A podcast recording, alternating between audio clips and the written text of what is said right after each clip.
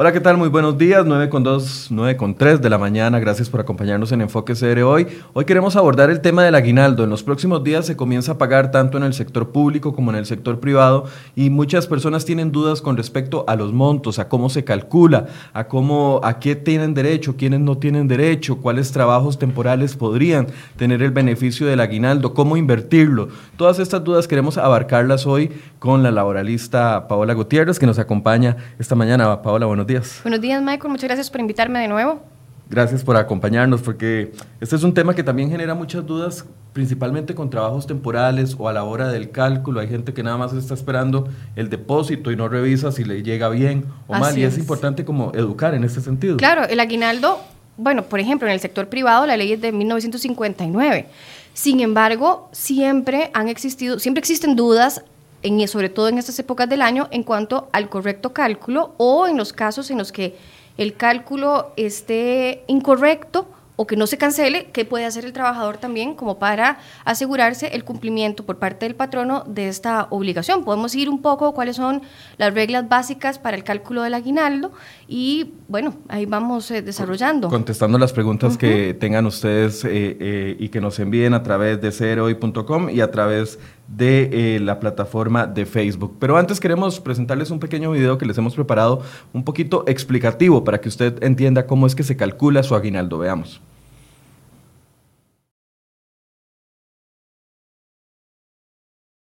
Próximo 20 de diciembre para pagar el aguinaldo a los empleados. ¿Sabe calcular el monto que le corresponde? Le explicamos. Sume los salarios ordinarios y extraordinarios recibidos desde el 1 de diciembre del año anterior y hasta el 30 de noviembre de este año, incluidas horas extra y feriados laborados. El monto total se divide entre 12. El resultado es la cantidad de dinero que usted recibirá por el concepto de aguinaldo. Patronos que no paguen el aguinaldo antes del 20 de diciembre se exponen al pago de intereses, a denuncias ante el Ministerio de Trabajo e incluso a la apertura de procesos judiciales. El año pasado, 34 personas se quedaron sin el pago de aguinaldo y sus patronos fueron demandados ante los tribunales de trabajo. Hoy en Enfoques profundizamos. Y como su opinión es tan importante y sus preguntas son tan importantes, los invitamos a que las envíen desde ya a través del Facebook Live. Ahí en los comentarios usted puede enviarnos sus preguntas para la laboralista Paola Gutiérrez y se las vamos a contestar. Pero antes nada más recordarles que los invitamos a participar de la encuesta del día de hoy. La pregunta es muy fácil, ¿cómo invertirá usted el aguinaldo? Hay dos opciones, uno pagar deudas, otro ahorrar. Queremos que usted participe y nos diga cómo está pensando en esta situación fiscal que hemos vivido durante este año y donde todos nos hemos preocupado por nuestras finanzas ¿cómo piensa usted invertir su aguinaldo? Opción 1, pagando deudas. Opción 2, ahorrando. Si usted nos está viendo en un computador fijo, a mano derecha arriba va a encontrar la encuesta en un circulito con tres eh, columnas. Y si nos está viendo en el teléfono celular, nada más desliza la transmisión y ahí abajo va a encontrar la pregunta. Paola, empecemos por el principio. ¿Quiénes tienen derecho a aguinaldo en este país? Ok. Eh, en materia de aguinaldo tenemos tres leyes que regulan el aguinaldo. La primera es el aguinaldo para los trabajadores o los funcionarios del sector público, gobierno central. Tenemos otra ley posterior que es de 1955 que tiene que regula el aguinaldo para las instituciones autónomas y semiautónomas y tenemos también posteriormente la tercera que es la ley del aguinaldo en el sector privado que es de 1959. Entonces, en este país todos los trabajadores asalariados tienen derecho a recibir aguinaldo. No importa si son trabajadores que laboren tiempo completo o si son trabajadores que son contratados, por ejemplo, por una jornada reducida, que solamente trabajan ciertas horas a la semana o, por ejemplo, trabajadores que son contratados no por un contrato por tiempo indefinido, es decir, que lo contratas y no sabes cuándo va a terminar la relación laboral, sino trabajadores que se contratan por un plazo fijo, por una obra determinada, es decir, por ejemplo, trabajadores que se contratan por ciertos meses en el año para cumplir con tareas muy específicas. Todo este conjunto de trabajadores por tiempo indefinido, a plazo fijo, por jornada completa o jornada parcial, todos tienen derecho a recibir el aguinaldo. Es decir, no hay una excepción en la cual uno pueda decir esta persona por esta A, B, C o D condición no tiene derecho a aguinaldo. Correcto, no lo hay. Si en todos los casos de trabajadores asalariados, si nos, si nos, si nos ponemos a, a comentar sobre los trabajadores independientes, pues al no ser asalariados, los trabajadores independientes, los de servicios profesionales, no tienen derecho a recibir el aguinaldo. Esto es para relaciones de trabajo en donde hay una relación... Eh, a través del pago de una remuneración salarial. ¿Es necesario firmar un contrato para tener derecho al aguinaldo? No, en lo absoluto. En materia laboral aplica el contrato realidad. Lo deseable es que existan contratos de trabajo, sobre todo si son relaciones a plazo determinado o por obra fija.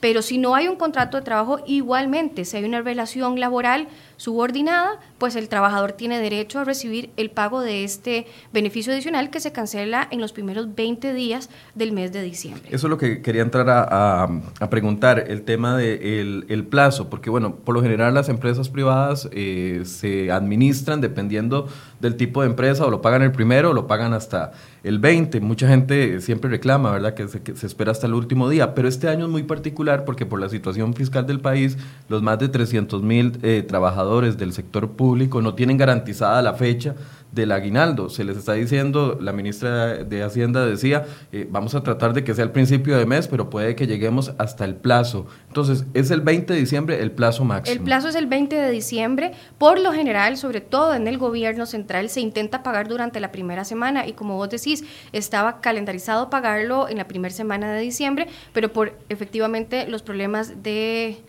fiscales que tenemos, pues entonces puede ser que se extienda la fecha de pago. Aún así, aunque se extienda, siempre que se cancele, a más tardar el 20 de diciembre, estaría cumpliéndose con lo que establece la legislación. Ahora, eh, ¿qué pasa si no me pagan el aguinaldo dentro de ese periodo del 1 al 20? Bueno, por ejemplo, si la ley del el aguinaldo en la empresa privada establece claramente en el artículo 6 que el no pago del aguinaldo se considera una retención indebida por parte del patrono. Eso es bien interesante, el planteamiento desde ese punto de vista en la ley.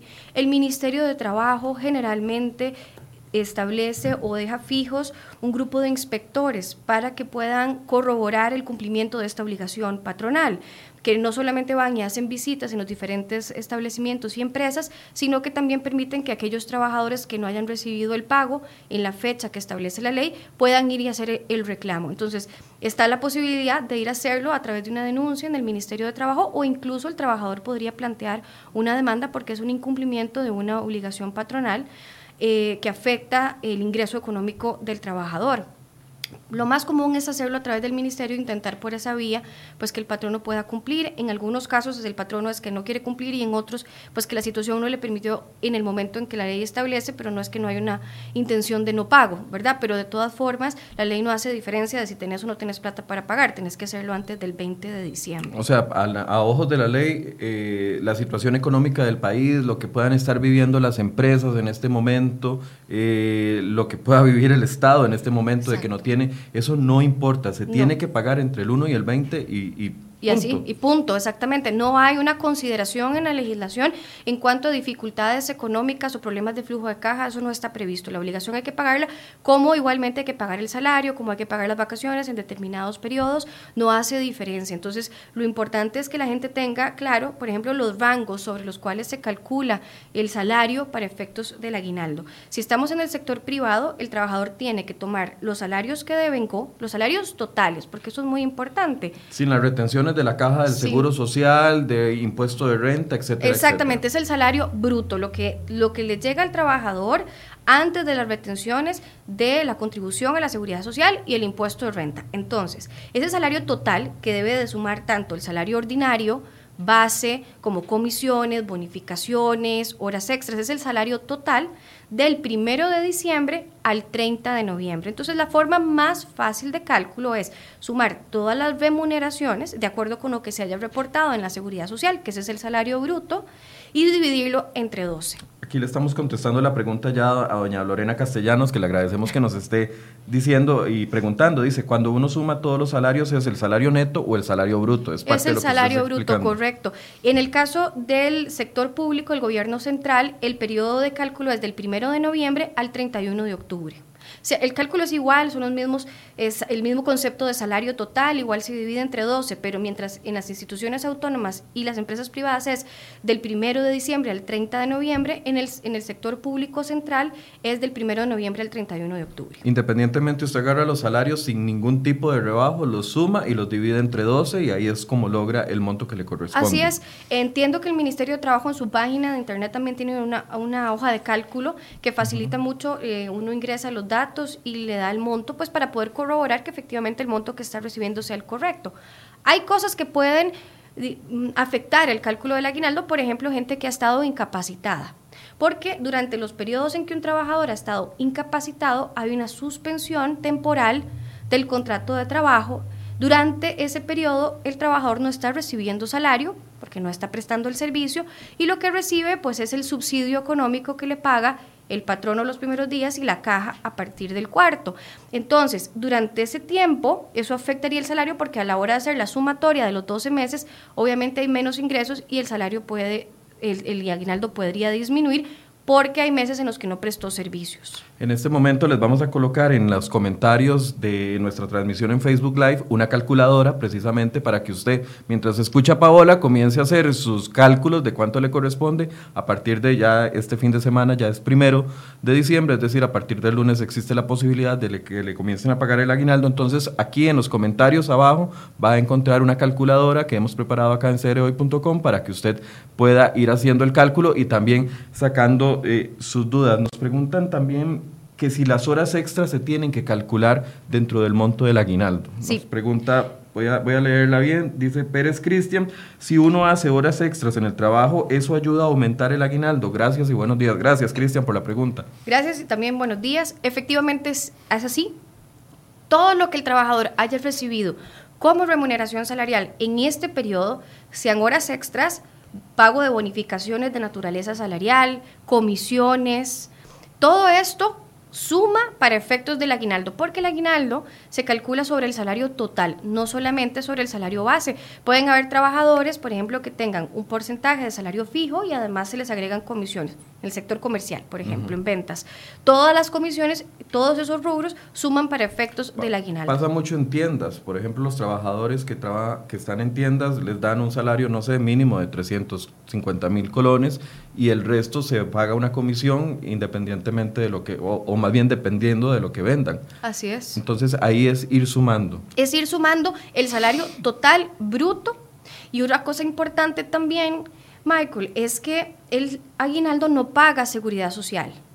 Entonces vas a recibir un, el equivalente a un mes de salario total y eso no tiene deducción de cargas a la seguridad social ni tampoco paga impuesto de la renta, está exento del pago del impuesto. Entonces, claro, es, es, una remuneración mayor, es un monto mayor al que se recibe por concepto de salario. Por eso es que en algunos casos al aguinaldo se le llama el decimotercer mes, pero es un concepto un poco, digamos, equivocado, porque si fuera realmente un decimotercer mes, estaría sujeto a cargas sociales y estaría sujeto al impuesto. Al no estar, pues no es en sí un decimotercer mes, es una remuneración anual que se paga en el mes de diciembre. Nos pregunta también Cristian, eh, gracias Cristian, porque está poniendo buenas preguntas. ¿Cómo se refleja en la orden patronal?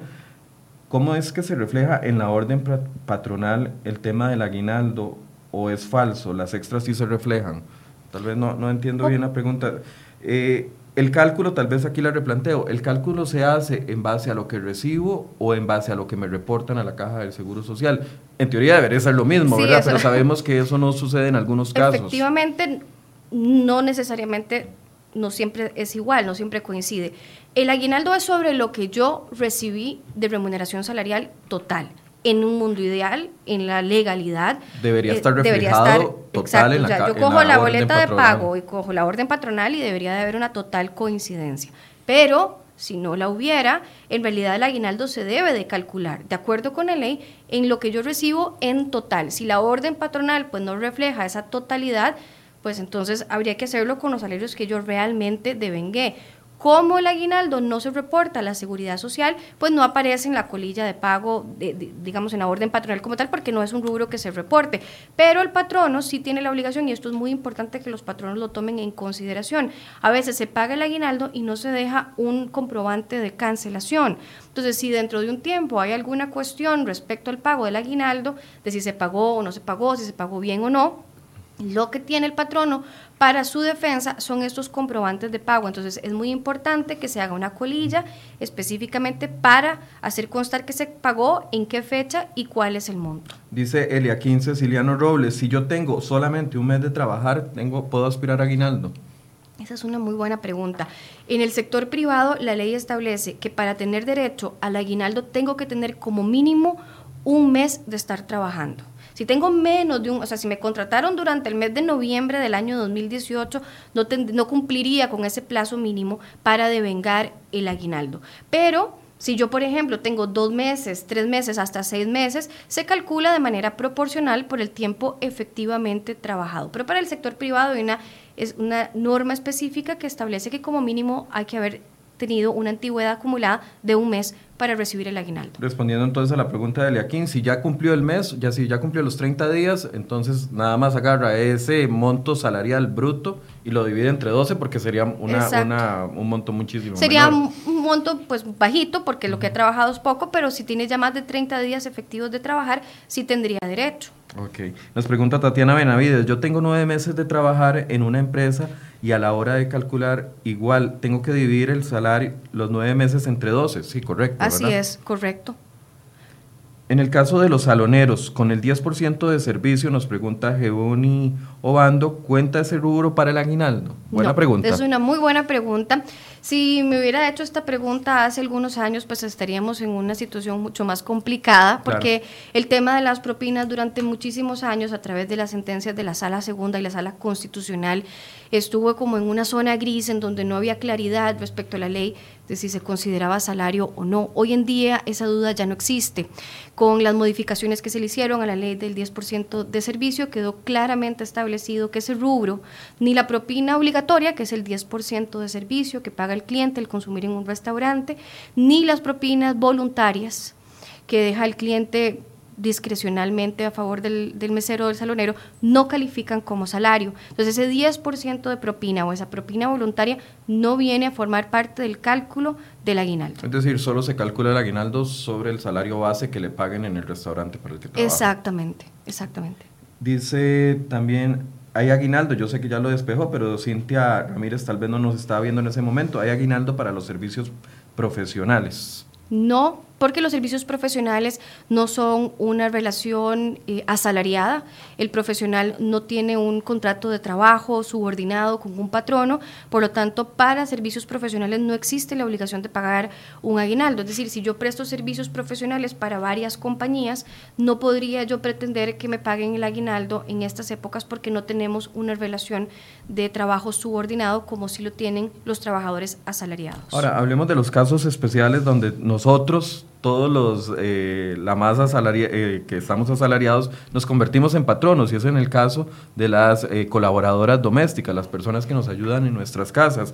¿Cómo se hace ese cálculo? Porque es un tema que nos genera muchísima duda. Algunos dicen, no les toca aguinaldo porque solo viene una hora a la semana o tres horas. Entonces, tal vez ampliamente abarquemos este tema de las trabajadoras domésticas, tanto desde el punto de vista de ellas como desde el punto de vista de nosotros como las personas que les pagamos. Sí, y aplica para, para el servicio doméstico doméstico y aplica, por ejemplo, también para los, eh, digamos, para gente que ayuda con el jardín, que llega una vez cada 15 días y, y servicios así muy puntuales. Si, aunque el trabajador llegue a trabajar únicamente dos horas a la semana o cinco horas a la semana, tiene derecho a recibir la remuneración o el pago del aguinaldo. Es decir, todos los trabajadores, independientemente de que trabajen una hora o independientemente de que trabajen jornada completa, tienen derecho a recibir el aguinaldo. Entonces, la forma de cálculo es sumar lo que se le haya pagado a esta persona igualmente desde el primero de diciembre del año 2017 al 30 de noviembre del año 2018, lo que se le haya pagado por las horas que trabajó, las horas efectivas, el monto bruto y eso se divide entre 12. Eh, aquellos trabajadores que tengan esta condición de trabajar por horas y que no estén reportados a la seguridad social, aunque deberían de estarlo, pero imaginémonos que hay situaciones en las que no se cumple con esto, aún así, aunque no estén reportados a la Seguridad Social, igualmente tienen derecho a recibir esta remuneración. Y con el tema del servicio doméstico, Michael, hay una una cuestión también importante, que es que en algunas ocasiones a, a, ese tipo de trabajador se les da salario en especie o se les reconoce salario en especie, que generalmente es el trabajador que tiene la posibilidad de comer y de dormir en el lugar de trabajo. Pasa, por ejemplo, para el servicio doméstico, pasa muchas veces en el caso de fincas, en donde el trabajador permanece en el centro de trabajo. Es decir, hay diferentes, eh, diferentes situaciones en las que se da. Y el salario en especie, de acuerdo con el Código de Trabajo, puede representar hasta un 50% del salario en dinero. Entonces, para el cálculo del aguinaldo, debería de considerarse también el salario en especie para efectos de su cancelación. Es decir, ponerle un monto al salario en especie, sumar, si yo, le, si yo tengo una persona viviendo en mi casa que me ayuda con las labores domésticas, sumar lo que le pago al mes más un monto que valga el salario en especie y esa totalidad sí se lo tengo que dar en efectivo o, bueno, o en depósito. Bueno, Exactamente. Imaginémonos a alguien que gana 100 mil, si el salario en especie son, es un 50%, pues está, entonces estaríamos hablando de 150 mil. Aquí lo importante es tener claro que no siempre no, el salario en especie es un 50%, no es una cuestión automática, no es porque alguien reciba salario en especie, significa que ya de por sí es un 50%. Puede llegar a ser hasta un 50%, pero podría ser un 10, podría ser un 30. La ley no define una eh, tabla específica de cálculo de, por ejemplo, si recibe desayuno es un 10, si recibe desayuno y almuerzo es un 20. Eso no está así, simplemente hay una regulación muy, muy general en el 166 del código que dice que puede llegar hasta en un 50%. Entonces, dependerá de cada caso concreto la fijación que se haga por concepto del salario en especie. Ahora, cuando eh, tenemos una persona que nos ayuda en la casa, por lo general no existe un contrato firmado entre la servidora doméstica y la, y la persona que que, le paga, ¿eso debilita de alguna forma el derecho que tiene la servidora doméstica a, demandar un aguinaldo? No, en realidad para el trabajador, pues eh, lo que tiene que demostrar simplemente es que existe una relación laboral con o sin contrato. Entonces, con solo que yo logra demostrar pues que hay una periodicidad en la prestación de servicios, que es un servicio que presto a título personal, es decir, soy yo la que brinda ese servicio y me pagan una remuneración periódica, pues ya con solo que existan esas condiciones básicas del contrato de trabajo, eh, tendría yo derecho al pago del aguinaldo independientemente de que exista o no un contrato. ¿Y ¿A qué me expongo yo como empleador? Si no le pago el salario a la persona que me ayuda, aunque sea una hora a la semana o 40 horas a la semana. Para el caso de los patronos que incumplen con esta obligación, el trabajador tiene varias opciones. Puede ir al Ministerio de Trabajo si el Ministerio de Trabajo identifica que efectivamente ha habido un incumplimiento en el pago de esta obligación, entonces haría la prevención al patrono para que lo cancele. Si el patrono igualmente no cumple, pues entonces se estaría interponiendo en contra del patrono un proceso judicial que se conoce como infracciones a las leyes laborales, por incumplimiento de las leyes laborales.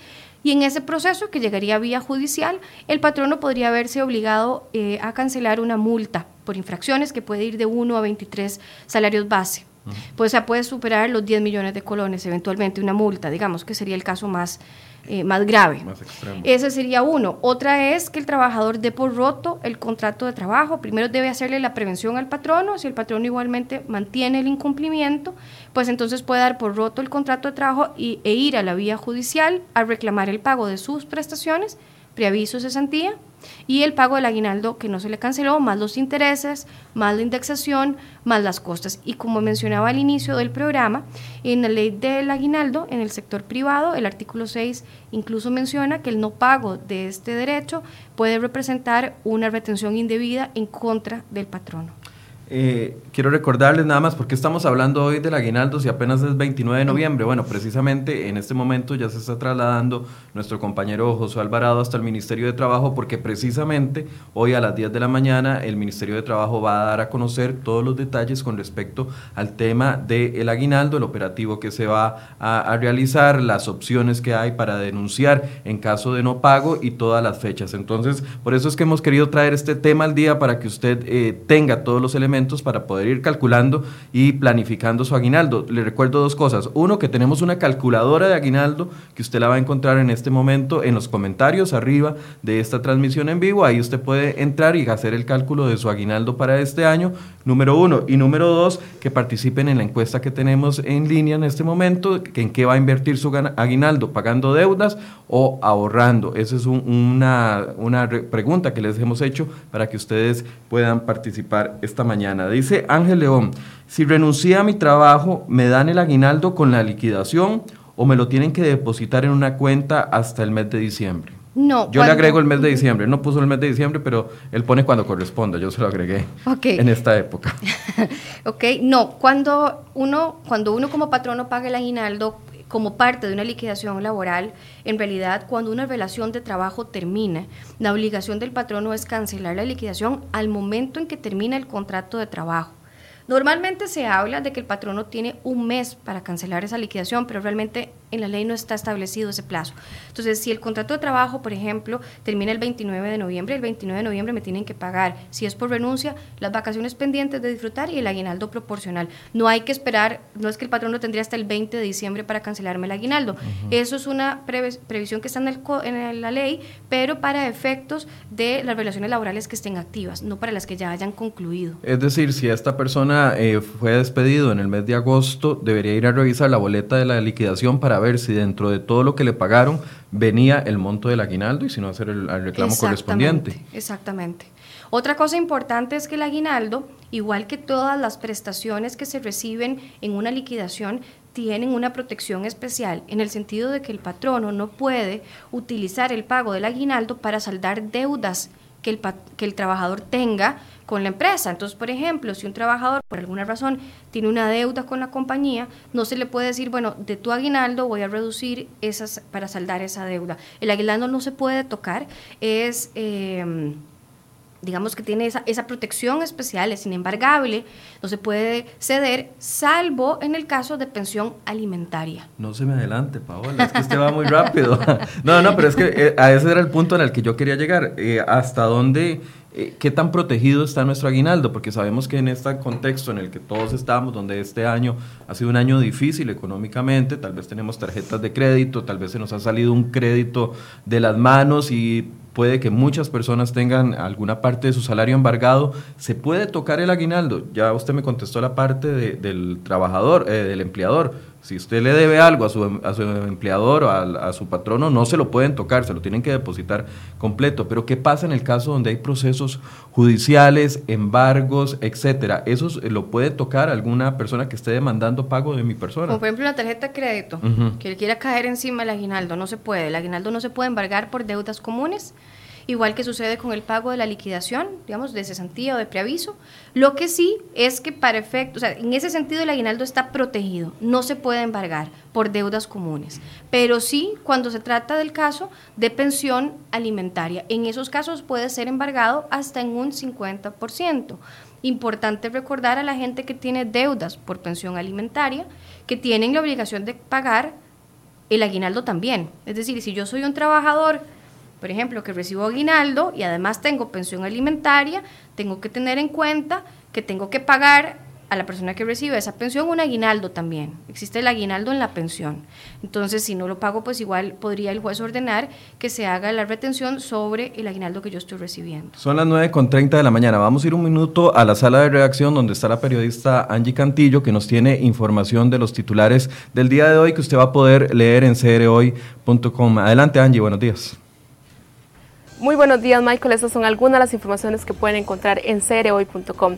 Gisela Amador, la exministra de Salud, afirmó haber recibido algunas presiones por parte de las tabacaleras antes de salir de su gestión. Recordemos que Casa Presidencial había anunciado la semana pasada que se retiraba por motivos de salud. Sin embargo, la exministra afirmó al medio que fue una separación negociada y no quiso dar mayores detalles sobre el verdadero motivo de su salida. Y en economía, las compras mal planificadas, las remuneraciones a empleados y las transferencias focalizadas sin resultados son los motivos por que el Estado gasta 1.5 billones. Eso según un estudio del Banco Interamericano de Desarrollo. Hoy, precisamente, es un día clave para el caso de los cuatro ciclistas que fueron atropellados en Curribadar, ya que hoy se define si el acusado implicado de 33 años irá a juicio. Y este jueves comparecerán ante los diputados dos funcionarias y un funcionario de Cancillería debido a las investigaciones que la Procuraduría de la Ética lleva por los nombramientos irregulares que ha hecho la vicecanciller y vicepresidenta Epsi Campbell. Estas y otras informaciones son las que usted puede encontrar en crhoy.com. Los invitamos a informarse. Gracias Angie por esa información y le recuerdo que en minutos vamos a, tener también información en vivo desde el Ministerio de Trabajo donde se anuncia esta mañana el operativo que se realizará con respecto al tema del aguinaldo. Eh, Paola, se me adelantó, pero quiero que vayamos lento con este tema de las pensiones alimentarias porque es un tema eh, muy delicado, ¿verdad? Muchas personas... Eh, como hay muchos padres responsables que están deseando recibir el aguinaldo para depositarlo inmediatamente a sus hijos, hay otras situaciones que no son lamentablemente de esta forma. Solo en el caso de pensiones alimentarias, ahí sí me pueden embargar una parte o la totalidad del aguinaldo. En el caso de pensiones alimentarias, la ley establece que lo más que se puede embargar es el 50% de la pensión. Entonces, si hay una orden judicial, normalmente cuando se ordena, por ejemplo, a la empresa retener por pensión alimentaria el salario, igual se incluye en esa orden judicial el retener también sobre el aguinaldo pero eh, efectivamente podría ser una cuestión solo sobre el aguinaldo o sobre el salario y el aguinaldo, pero sí está sujeto a la retención en esos casos, o por ejemplo al embargo por pensión alimentaria. En el caso de las personas, eh, la mayoría de pensiones alimentarias en este país son muy bajas, rondan los 100 mil colones. Si yo pago por cada uno de mis hijos y tengo dos pensiones alimentarias, 200 mil al mes, me toca pagar entre el primero y el 20 no solo la pensión de 200 mil, sino además al mismo tiempo el aguinaldo. Así es. Así es, efectivamente en el mes de diciembre para las personas que tienen la obligación de cancelar pensión alimentaria, tienen la obligación de cancelar la pensión correspondiente a este mes más el aguinaldo. ¿Qué pasa cuando el monto del salario no cubre la totalidad de la pensión alimentaria. Me explico, tal vez hay pensiones, en algunos casos muy pocos, que las pensiones son muy altas y las personas ya no tienen el mismo ingreso. Eh, lo pongo como un ejemplo, eh, una persona que gane 300 mil colones, pero tiene una pensión de 400 mil o de 500 mil colones y no han podido adecuar el, el monto nuevo de la pensión. ¿Qué pasa en ese, en ese caso? Me pueden retener, si yo recibo de aguinaldo, hasta el 50% del aguinaldo, no la totalidad. Así, así es. Efectivamente, no me pueden retener la totalidad. Lo que pasa es que, al igual que sucede con el incumplimiento del pago de la pensión mensual, el, no pago del aguinaldo de la pensión también está sujeta a premio corporal. Entonces, el trabajador, por ejemplo, tiene que tener claro que si su salario no es suficiente o si el monto de su aguinaldo no es suficiente para cubrir la totalidad de la pensión alimentaria que adeuda, pues tiene que ver cómo hace para para añadir ese porcentaje que haga falta para que la persona que recibe, el beneficiario de la pensión, reciba la totalidad, porque si no puede ser incluso este, sometido a premio corporal en caso de incumplimiento. Eh, para las personas que pagan pensión alimentaria, eh, eh, diciembre y enero es muy particular porque se acumulan, por así decirse, el monto de cuatro pensiones. Sería pagar la, la, pensión de diciembre, el aguinaldo en diciembre, la pensión de enero y el salario escolar en enero. Eh, sabemos que es bastante complicado, principalmente para quienes tienen dos familias. Eh, ¿Hay algún mecanismo en el que yo pueda negociar estos pagos por partes o, o tienen que hacerse porque tienen que hacerse? Salvo que haya una orden judicial, por ejemplo, en el caso de, los de las pensiones alimentarias que estén establecidas por esa, por esa vía, la única posibilidad es cancelarlo, salvo que se haya llegado a algún otro tipo de negociación, pero digamos que Sería entre las dos partes. Sí, entre las dos partes, pero realmente... Para que no vaya a poner la solicitud de apremio corporal. Exactamente, pero desde el punto de vista legal, incluso con el salario escolar, la obligación es cancelarlo en las épocas en que corresponde. Entonces, igual que como pasa con el gobierno, igual como pasa con las empresas, la persona que adeuda o que tiene la obligación de cancelar una pensión alimentaria no puede argumentar en este momento dificultades económicas para efectos de no, o me quedé sin trabajo, o la situación ha estado muy difícil, no sería suficiente para justificar desde el punto de vista legal el no pago. No es, no es suficiente. Dice Ángel León, yo renuncié en abril a un trabajo y al día de hoy no me han dado mi, mi liquidación, ¿qué debo hacer? En abril. Sí. Bueno, hay un, hay un retraso importante en el pago de la liquidación. Tiene dos opciones. Puede hacerlo el reclamo a través del Ministerio de Trabajo para intentar que por medio de una audiencia de conciliación el patrono cancele la deuda que tiene con él, o bien podría acudir directamente a los tribunales a interponer la demanda y ahora pues tiene la ventaja de contar con la Defensoría Social Pública, que no tiene ningún costo. Eh, tiene que tener nada más claro que el plazo para hacer los reclamos eh, por incumplimientos en el pago de la liquidación, como sucede con los demás derechos laborales, es de un año, entonces tiene que hacerlo antes de abril. Porque tiene que apurarse porque si no, entonces pierde el derecho a reclamar. Así es. Don Ángel, corra, corra al Ministerio de Trabajo hoy mismo.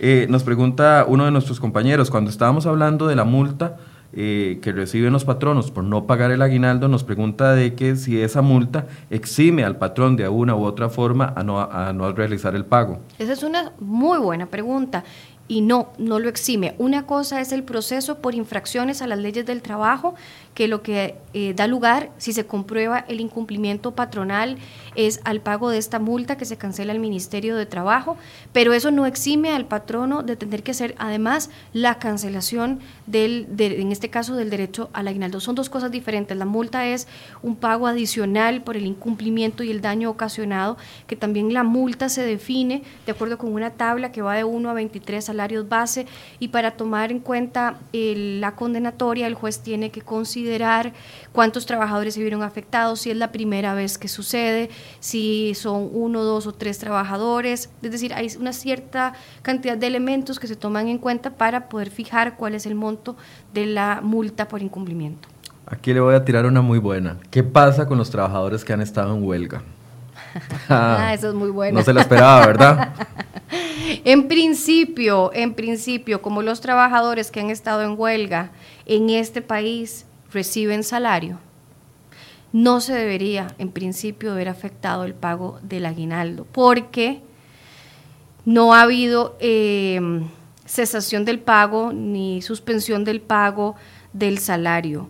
No debería de ser así porque realmente el salario se debería de pagar única y exclusivamente cuando hay una contraprestación del servicio. Durante la huelga el contrato de trabajo está suspendido porque el trabajador no tiene que prestar los servicios para los cuales fue contratado, pero lamentablemente en este país se paga el salario, aunque la huelga haya sido declarada ilegal hasta el momento de la declaratoria, y al haber estado devengando salario, pues en principio eso no debería de afectar el pago del aguinaldo.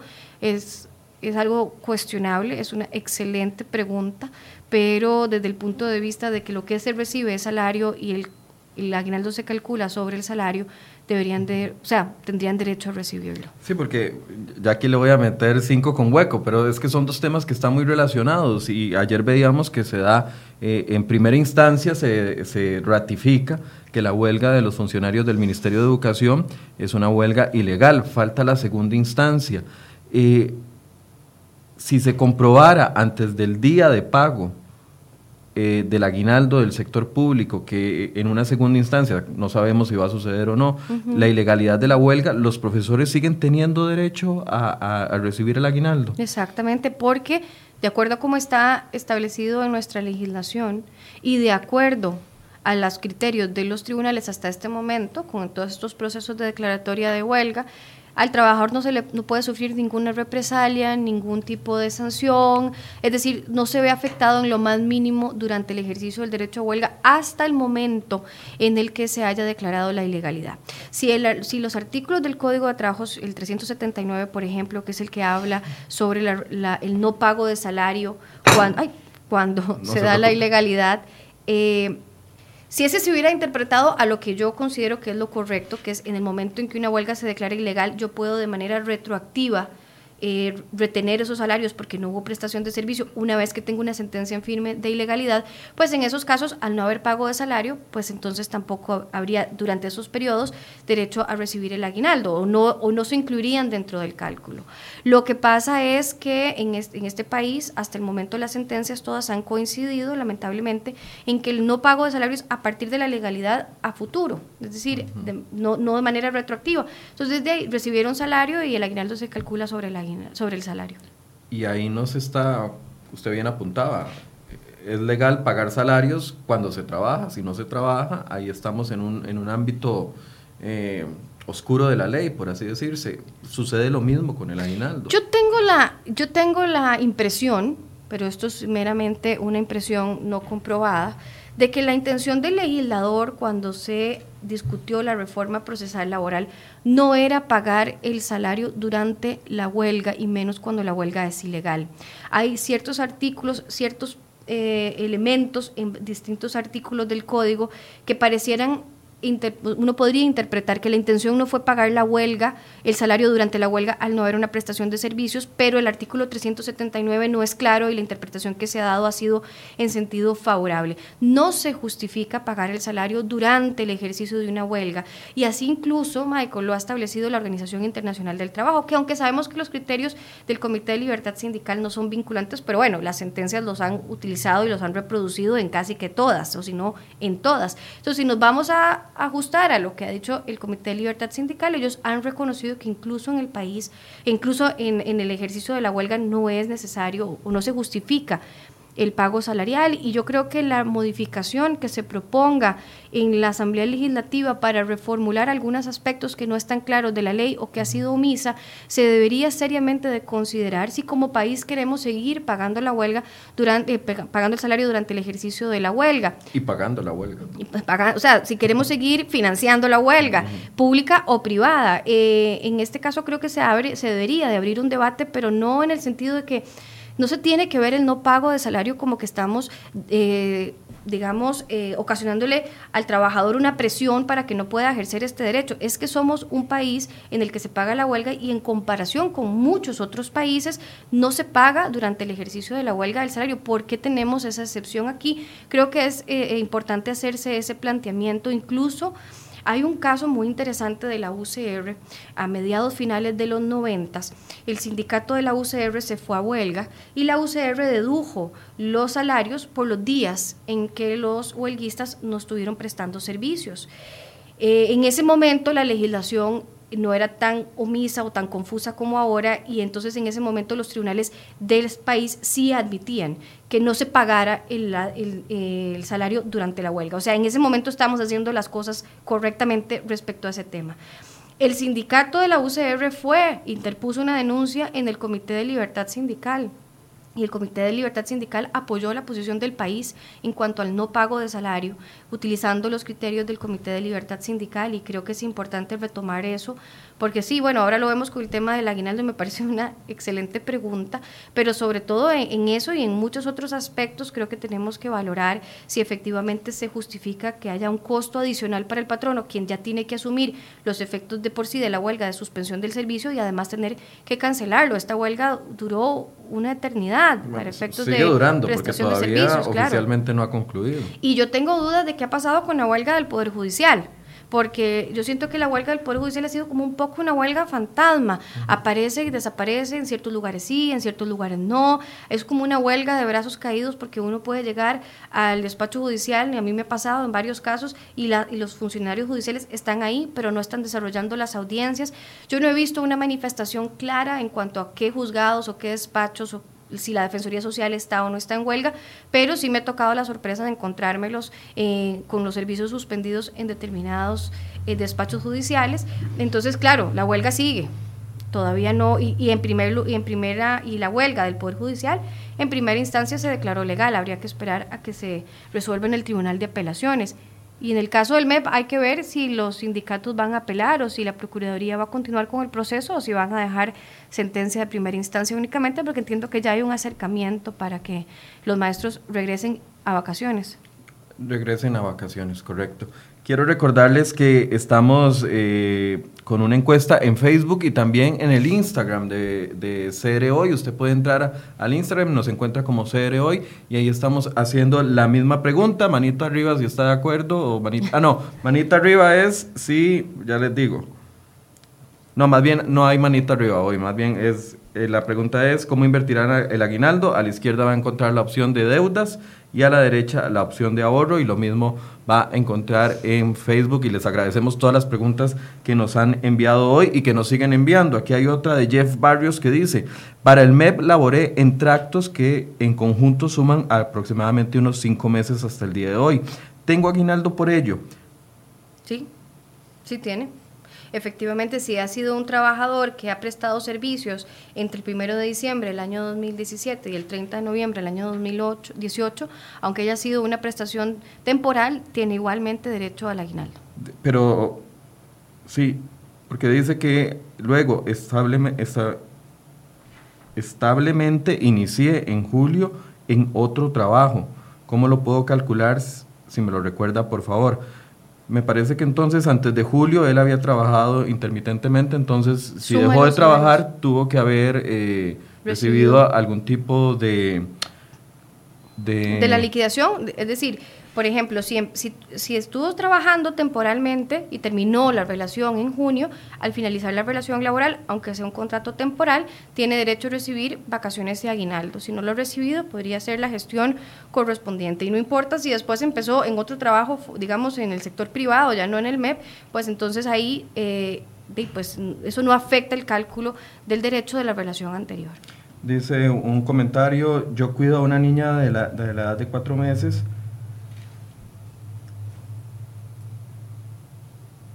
Perdón, doña María Sánchez, no le entiendo muy bien la pregunta porque dice el texto.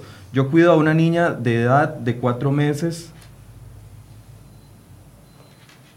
y me la han quitado por uno o dos meses y después entiendo que la vuelve a cuidar. La pregunta es que si tiene derecho me, me, me, imagino que es como por trabajos intermitentes o de temporadas. En ese caso también existe derecho a aguinaldo. Por ejemplo, imagínense que alguien empezó a trabajar el primero de diciembre del 2017, trabajó diciembre y enero para un patrono, después ya no lo, ya no, digamos, se suspendió por febrero, marzo y luego volvió otros meses adicionales. Aunque haya sido de esa forma, tiene igualmente derecho al aguinaldo. Tiene derecho al aguinaldo quiero tocar el tema de la, aprovechando que usted está aquí, porque aunque estamos hablando del aguinaldo, antes de volver con algunas preguntas de esas, es sobre precisamente la declaratoria de ilegalidad de la huelga, para poderles poner a la gente un poco en contexto qué fue lo que sucedió. Primero fue declarada ilegal, después en segunda instancia se dijo que la sentencia no estaba bien y se repite el día de hoy. Sigue siendo esta falencia, esta falta de claridad de la nueva reforma procesal laboral en los procesos. Hay muchas cosas que nos, que nos trajo la, huelga que inició el 10 de septiembre y una de esas cosas que tratando de ver el asunto del lado positivo, a pesar de, todos los servicios que se interrumpieron y los daños que se le hicieron al país, creo que es que nos abrió los ojos en cuanto a la, la, mala legislación que tenemos en materia de huelga a partir de la reforma procesal laboral y la necesidad que existe en este país urgente de reformar la legislación. Eh, yo creo que además, Michael, no solamente ha sido la legislación, sino también las interpretaciones que han hecho los tribunales respecto al ejercicio de la huelga. Una cosa interesante sobre el proceso de declaratoria de ilegalidad en el caso del MEP es que la Procuraduría, cuando se refirió a la apelación, como, como vos bien decís, en primer lugar, en primera instancia se declaró ilegal y luego se apeló, eh, cuando la Procuraduría se refiere a esta apelación, la Procuraduría hace un señalamiento que no debe de pasar desapercibido porque es fundamental. La Procuraduría menciona en su escrito que en el año 2010, cuando se estaba eh, discutiendo la reforma procesal laboral, el diputado Villalta presentó una moción para que en uno de los artículos, que es el 371, en ese momento del proyecto, se incluyera un inciso en el cual se dejara claramente establecido que en este país las huelgas políticas, como es esta, estaban permitidas legalmente, eran legales. En ese momento la moción se sometió a discusión y no fue aprobada. Es decir, creo que fueron seis votos en contra y un voto a favor de la Comisión de Asuntos Jurídicos. Y se hizo, y ahí incluso la Procuraduría tiene el cuidado de incorporar algunas de las discusiones que en ese momento se generaron en torno a la huelga política y por qué los legisladores en ese momento no quisieron establecerla como un tipo, una modalidad de huelga legal. Entonces, creo que a los, a los tribunales les ha faltado analizar de manera integral, hacer una interpretación correcta en cuanto a cuál fue la intención del legislador en cuanto a las huelgas políticas, porque si nos vamos a esa discusión de esa moción, queda clarísimo que la intención del legislador nunca fue permitir las huelgas políticas. Y a pesar de eso, a pesar de eso, los tribunales han declarado, incluso cuando las huelgas han sido consideradas ilegales, han declarado o han sostenido que las huelgas políticas sí son legales. Entonces hay una clara contradicción entre lo que el legislador quiso, entre lo que dice la ley y entre lo que los tribunales han interpretado. Y creo que la huelga del MEP es una, e, esa situación que se ha originado, creo que da tema para una tesis de todas las irregularidades, de todo el, el procedimiento judicial, la interpretación de la ley, las consecuencias para el país una cosa muy interesante de esta sentencia, la, la, que salió, creo que fue ayer, nuevamente de primera instancia, que sostiene la ilegalidad, es que declara que los comedores escolares son servicios esenciales y yo creo que eso es algo fundamental. No recuerdo que haya existido una declaración judicial en ese sentido con respecto a los comedores escolares, así que eso es rescatable porque vuelva, nos pone también sobre la mesa la importancia de discutir los servicios esenciales en este país. Bueno, y el caso del, sindicalista condenado en Recope por el tema de eh, el ataque a los tanques de gas. Eh, yo creo que eso, marca un precedente que no conocíamos. Claro, y si vos pones, por un lado tenemos una, una sentencia del Poder Judicial que sostiene que la huelga de Recope fue pacífica. Y por otro, tenemos un tribunal penal. Un, tribunal que lo condena a dos años de prisión. Entonces, efectivamente aquí, al menos a mí, me generan o sea, hay todo un universo de dudas respecto a la forma en la que se ha interpretado todo este proceso. Eh, el tema de Recope igual es un tema que, que además plantea, Michael, la importancia de que discutamos si efectivamente la distribución de combustible en este país es un servicio esencial o no. O sea, si Recope presta o no presta un servicio esencial, además sumándole que estamos ante un... Eh, monopolio.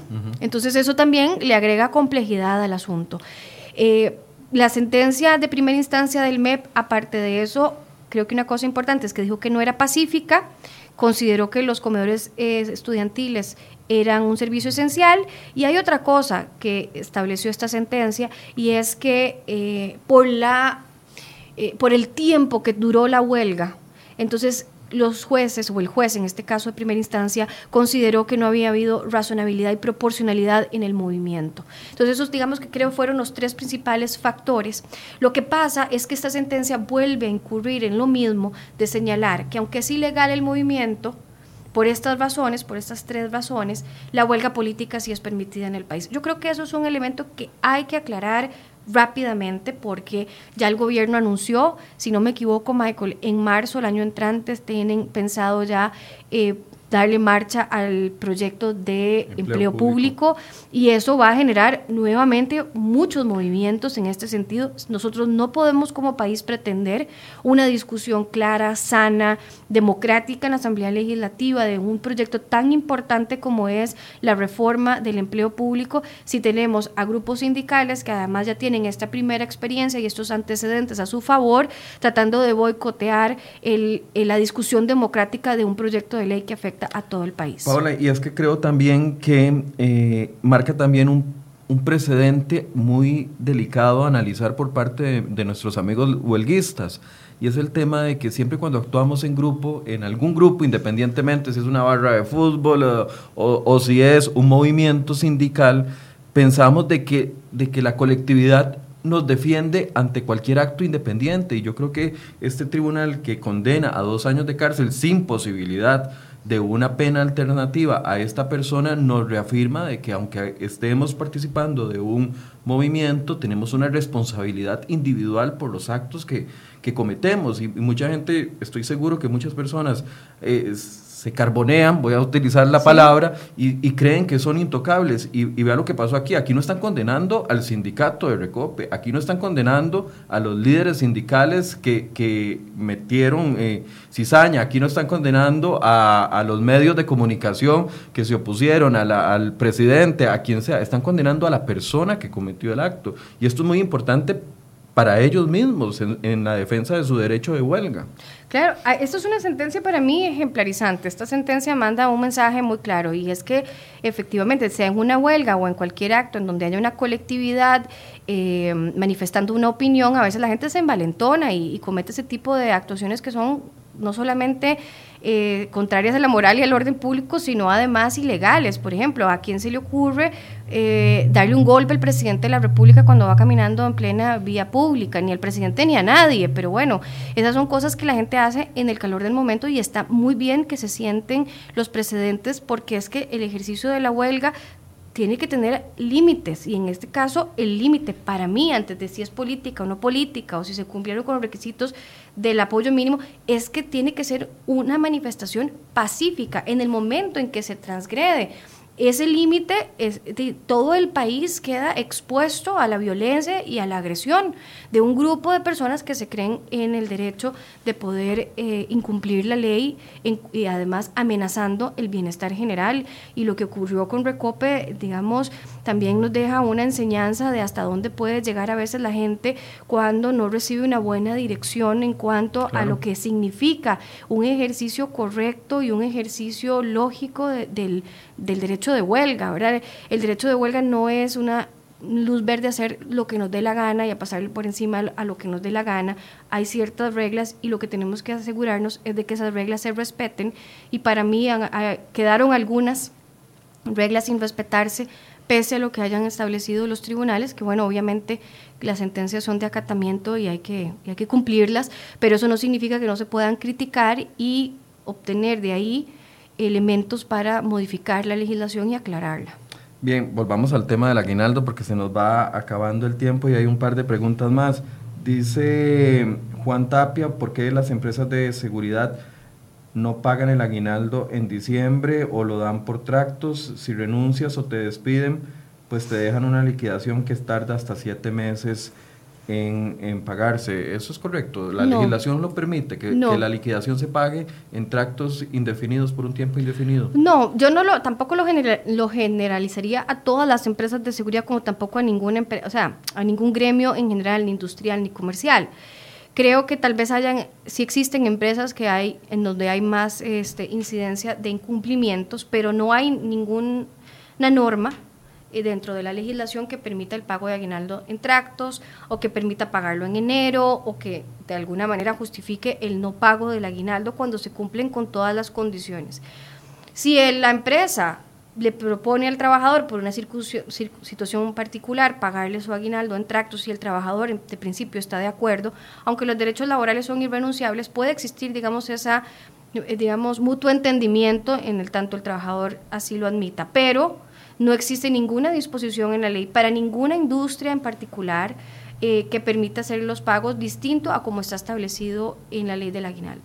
Nos pregunta doña Chile Morales, en el caso de las empleadas domésticas, ¿cómo se calcula el tema de las vacaciones? Y eso es interesante porque viene una época en la que efectivamente mucha gente quiere estar de vacaciones en diciembre, pero las empresas eh, tienen que seguir funcionando. ¿Cómo se negocia el tema de las vacaciones ahora de fin y principio de año y también en el caso de las servidoras domésticas? Las vacaciones en el caso de las servidoras domésticas se calculan igual que cualquier otro trabajador, es decir, tienen derecho a, bueno, en el caso incluso de las, de las, eh, del servicio doméstico, la ley, cuando se hizo una, una modificación hace como 10 años, se estableció que tienen derecho a 15 días de vacaciones.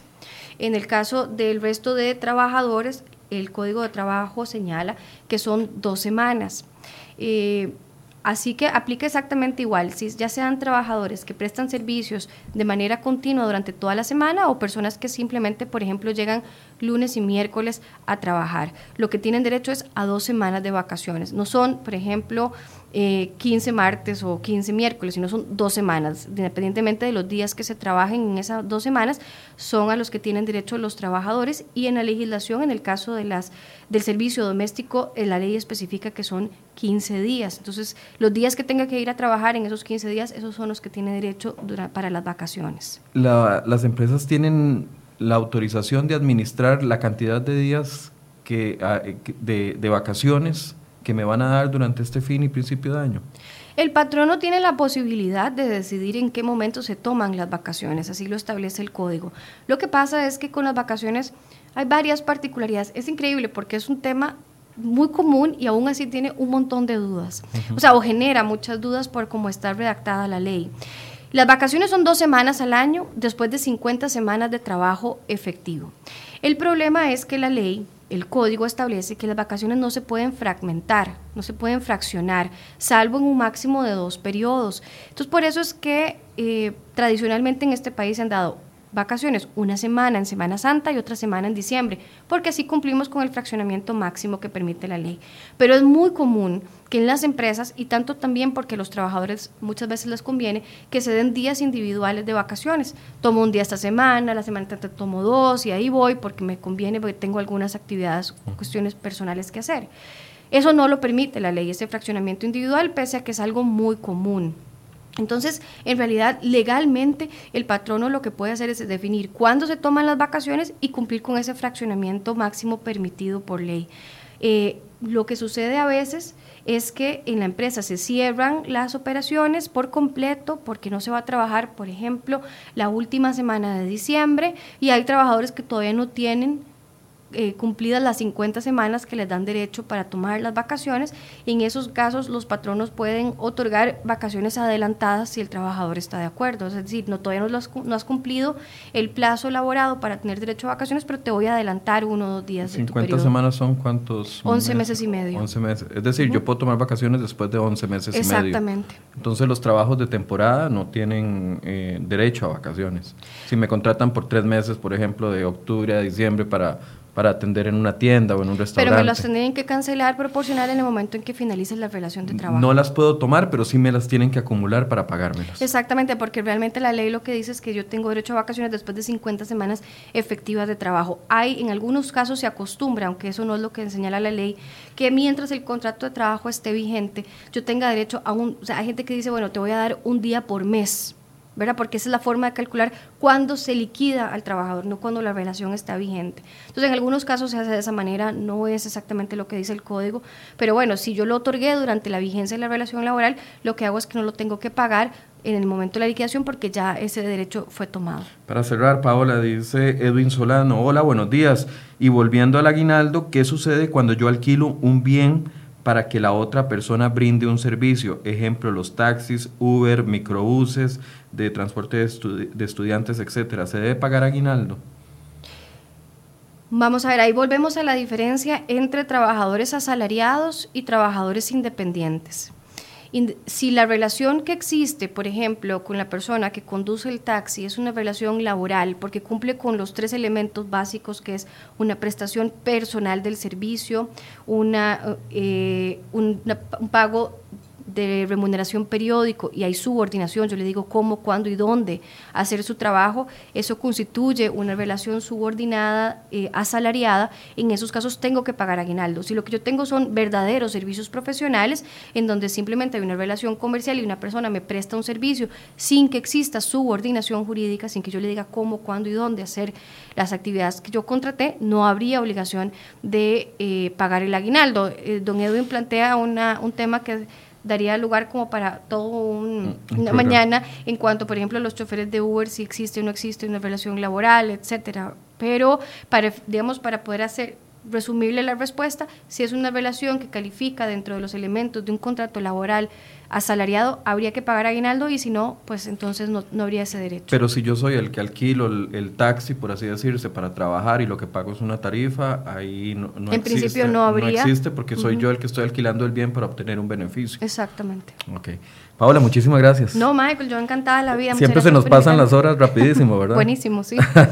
Muchas gracias por, por este tiempo. Nada más quiero recordarles eh, los resultados de la encuesta de hoy. Habíamos preguntado cómo invertirá el aguinaldo. Un 62% de las personas que nos acompañó en Facebook dijo que lo va a utilizar en pagar deudas y un 38% nos indica de que se va a utilizar para ahorrarlo. Muy bien, porque eso es lo que recomiendan los expertos en economía, principalmente en tema eh, y en este contexto. Y la encuesta en eh, Instagram le hicimos la misma pregunta y el 49% dijo que va a utilizarlo en pagar deudas y aquí se invierten los resultados porque la mayoría piensa de que lo va a ahorrar en caso de una crisis. Les agradecemos muchísimo su compañía y mañana tenemos un nuevo programa de enfoques a partir de las 9 de la mañana. Muy buenos días.